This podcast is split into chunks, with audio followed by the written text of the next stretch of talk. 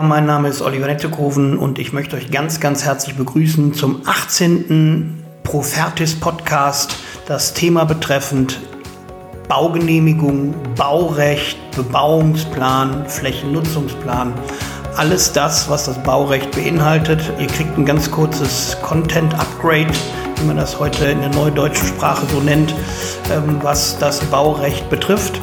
Und ich bin der festen Überzeugung, dass das ein Immobilienmakler wissen muss. In den Immobilienmakler-IHK-Seminaren, in den IHK-Niederlassungen werden oft die Diskussionen geführt, ja, ein Immobilienmakler muss das fertige Produkt verkaufen. Natürlich muss ein Immobilienmakler das fertige Haus verkaufen. Aber er muss auch wissen, wie ein Haus gebaut wird, welche rechtlichen Grundlagen dafür herrschen und welche Möglichkeiten es gibt, Baugenehmigungen zu bekommen und Bebauungspläne zu lesen bedeutet auch, dass man Grundstücke einschätzen kann, bezogen auf die Bebaubarkeit. Und das ist ebenfalls der Job des Immobilienmaklers und damit geht es ebenfalls gleich los. Ich komme ja ursprünglich aus der Architektur und habe die Architektur kennengelernt in seiner Theorie, in der Verhandlung mit Bauämtern und in der Ausfertigung von Baugenehmigungen und der Betreuung der Bauherren. Daher habe ich einige Erfahrungen auf dem Gebiet und die möchte ich gerne mit euch teilen, damit ihr zukünftig von diesem Content profitieren könnt, bezogen auf Bebauungspläne, Flächennutzungspläne und natürlich auf Baugenehmigungen. Wir fangen auch direkt an mit dem Baurecht. Das Baurecht beginnt eigentlich mit einem Flächennutzungsplan. Der Flächennutzungsplan wird auferlegt von einer Gemeinde, wenn der, der Bedarf herrscht. Wenn der Bedarf herrscht, Wohnbebauung, Gewerbebebauung, Industriebebauung in irgendeiner Weise voranzutreiben und man braucht Platz, dann wird ein Flächennutzungsplan auferlegt für eine Fläche, die vorher eventuell landwirtschaftliches Gebiet war wird jetzt eben ein Flächennutzungsplan erstellt für Bebauungsgebiete, für Industriegebiete, für Gewerbegebiete.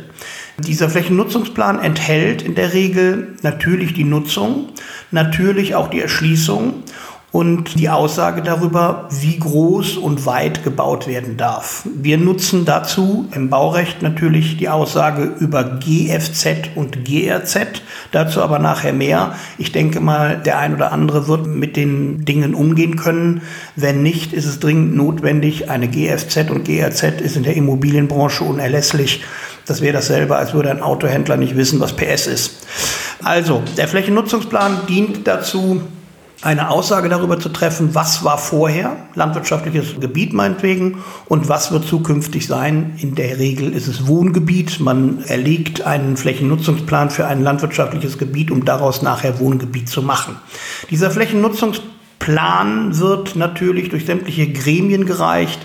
Sämtliche Ämter müssen zustimmen und insofern ist es notwendig, dass er denn dann natürlich irgendwann genehmigt wird. Wenn er genehmigt wird, ist das der erste Schritt um einen Bebauungsplan zu erstellen. Es gibt zweierlei Möglichkeiten, aus einem Flächennutzungsplan einen Bebauungsplan zu machen.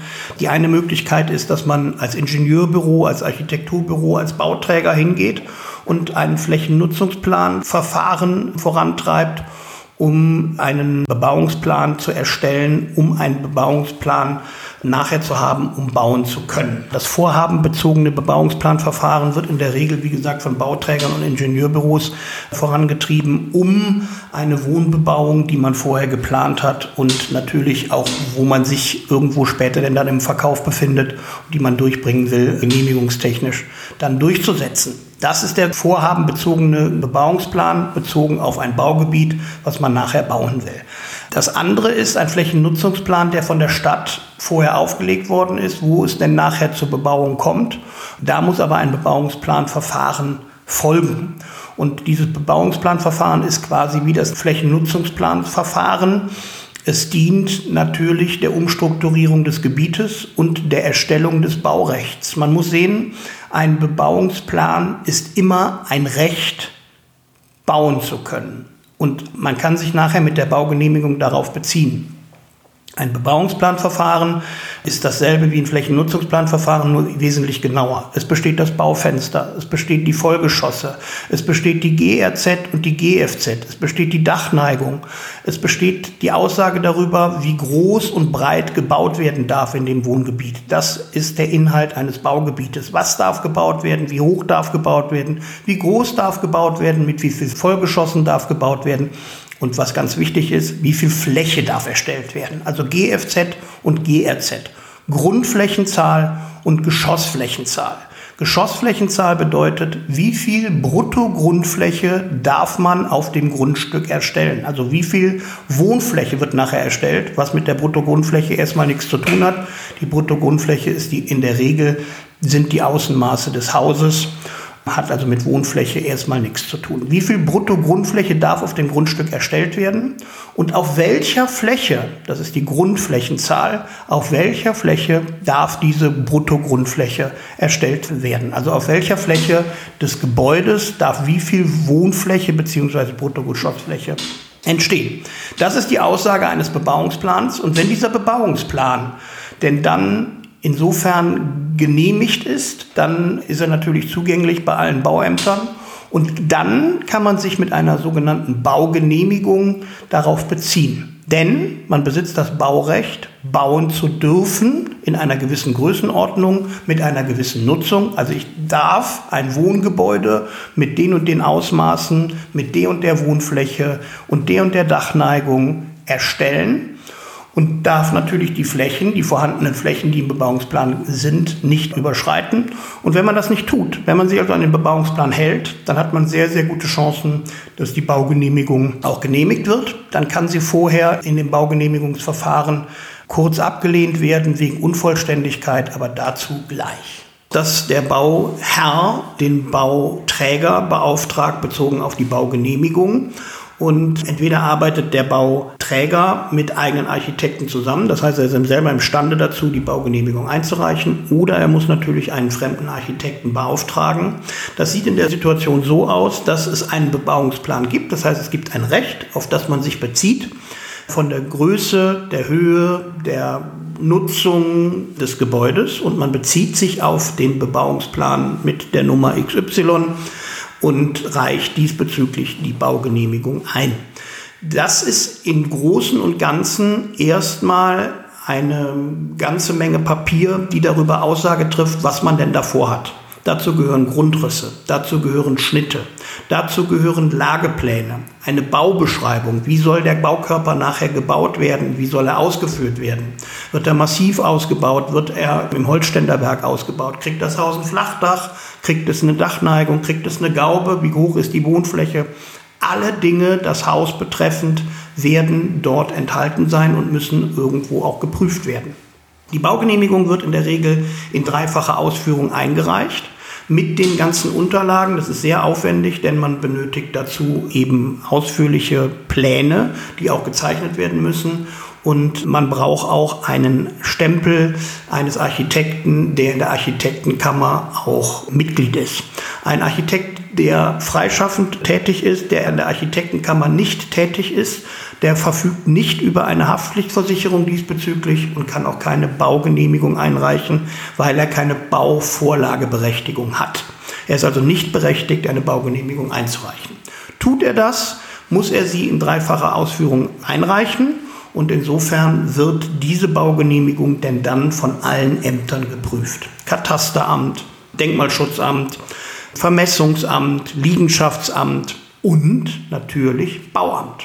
Das Bauamt prüft, aha, es gibt also eine Baugenehmigung, ein Antrag auf Baugenehmigung, einen Bauantrag, wie man das umgangssprachlich sagt, und der bezieht sich auf einen Bebauungsplan. Dann wird der Bebauungsplan natürlich geprüft und in Großstädten kann das Bebauungsplanverfahren bis zu drei Monate dauern in kleineren Ortschaften, Liegenschaften, in kleineren Kreisen dauert das Planverfahren, das Verfahren, eine Baugenehmigung einzureichen, in der Regel sechs Wochen. Nach diesen sechs Wochen bekommt man denn dann eine Baugenehmigung und kann denn dann anfangen zu bauen. Der Ablauf eines solchen Baugenehmigungsverfahrens ist also folgendermaßen, man reicht ihn postalisch ein. Man bekommt eine Eingangsbestätigung mit einer Antragsnummer. Davon kann man denn dann ausgehen, dass zum einen der Antrag vollständig ist und weiterhin bearbeitet wird. Unter dieser Antragsnummer kann man denn dann allen Sachbearbeitern der einzelnen Ämter denn dann auf den Keks gehen und immer wieder nachfragen, was die Baugenehmigung betrifft. Bekommt man keine Eingangsbestätigung und keine Nummer, ist der Bauantrag nicht vollständig und wird wahrscheinlich auch zurückgeschickt, weil er eben nicht vollständig ist. Es gibt natürlich Dinge, die nachgereicht werden können und die in dem Baugenehmigungsverfahren erstmal keine Rolle spielen, sprich also eine Statik. Eine Statik braucht in der Erstellung immer Wochen und Monate. Deswegen geht man davon aus, dass die zum Start, also zum Einreichen der Baugenehmigung nicht vorliegt und dementsprechend kann sie nachgereicht werden. Pläne, also Grundrisspläne, Schnittpläne, Lagepläne, alle diese Dinge müssen bereits vorhanden sein, also bis auf die Statik und eventuelle Bodengutachten, wenn sie denn dann gefordert werden, oder ökologische Gutachten, die können nachgereicht werden, aber ansonsten muss der Bauantrag vollständig sein. Wenn er vollständig eingereicht wird und vollständig bestätigt wird mit einer solchen Nummer, kann man wie gesagt dem Ganzen hinterher telefonieren oder man besucht die Bauämter. Natürlich sind Bauämter in Großstädten sehr überlastet, was Baugenehmigungen angeht und dementsprechend dauert ein solches Baugenehmigungsverfahren sehr lange. Erhält man die Baugenehmigung, erhält man ein sogenanntes Bauschild. Das heißt, der Schild mit dem roten Punkt, was man an vielen Baustellen sieht. Das heißt, man darf bauen und man veröffentlicht quasi das Baurecht und man veröffentlicht, dass man bauen darf und dass man Baubeginn anzeigt. Das heißt, der Baubeginn wird angezeigt und man macht eine sogenannte Baubeginnanzeige und sollte das Bauvorhaben fertiggestellt sein, dann wird das Bauamt wiederum kontaktiert, um zu prüfen, ob die Baugenehmigung auch eingehalten worden ist von den Außenmaßen her, GRZ, GFZ. Da wird also geprüft, ob die Baugenehmigung auch dem entspricht, was nachher gebaut wird. Ja, das ist so das Verfahren in einer Kurzform innerhalb von einer Viertelstunde beschrieben vom Flächennutzungsplan über den Bebauungsplan zur Baugenehmigung zum fertiggestellten Gebäude. Der Weg ist ein sehr langer. Der dauert, wenn er vom Flächennutzungsplan aus gesehen wird, in der Regel drei bis vier Jahre, bis denn dann nachher ein fertiges Objekt dort steht. Eine Baugenehmigung dauert, wie gesagt, sechs Wochen und die Erstellung eines Gebäudes dauert in der Regel ein Dreiviertel bis ein Jahr, je nach Größenordnung. In der Regel ist es so, dass der Bebauungsplan dann genehmigt wird und die Baugenehmigung auf den Bebauungsplan bezogen wird eingereicht wird. Wie gesagt, es gibt noch vorhabenbezogene Bebauungsplanverfahren, aber dazu vielleicht in einem weiteren Podcast. Ich wünsche euch als Immobilienmakler ein gutes Händchen bezogen auf Baugenehmigungen, auf Baurecht, auf Bebauungspläne und Flächennutzungspläne. Sollten diesbezüglich Informationen vonnöten sein, was denn dann nachher die Bebaubarkeit eines Grundstücks oder die Erteilung einer Baugenehmigung betrifft, könnt ihr mich gerne kontaktieren unter info@profertis.com oder über die normalen sozialen Netzwerke. Mein Name ist Oliver Nettekoven, bleibt uns gewogen. Bis bald.